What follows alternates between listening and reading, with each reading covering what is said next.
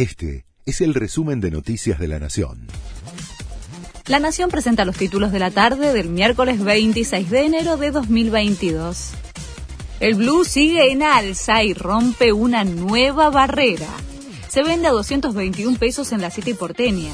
En lo que va de enero trepó 13 pesos. La brecha cambiaria entre el dólar oficial y el paralelo se amplía a 111%.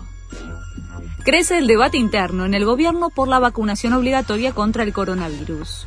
Mientras la ministra de Salud, Carla Bisotti, se despegó del proyecto que impulsan diputados del Frente de Todos, que propone la obligatoriedad de la vacunación para los mayores de 18 años y menores con comorbilidades, su par bonaerense, Nicolás Kreplak, se pronunció a favor de la medida.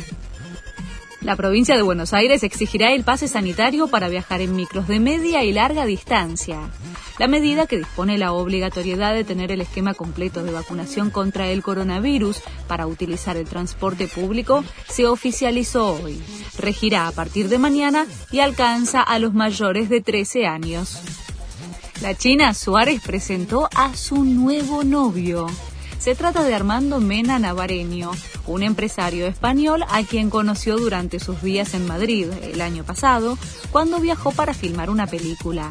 Fue él mismo quien confirmó la relación a través de una foto en su perfil de Instagram. La selección con algunas bajas por el COVID. El plantel viaja hacia Chile para enfrentar a su seleccionado mañana por las eliminatorias. Pablo Aymar, ayudante de campo de Scaloni, dio positivo en un PCR y ya está aislado. Además, Martínez Cuarta, que sigue con carga viral, tampoco podrá viajar. Fue convocado Neuwen Pérez en su lugar.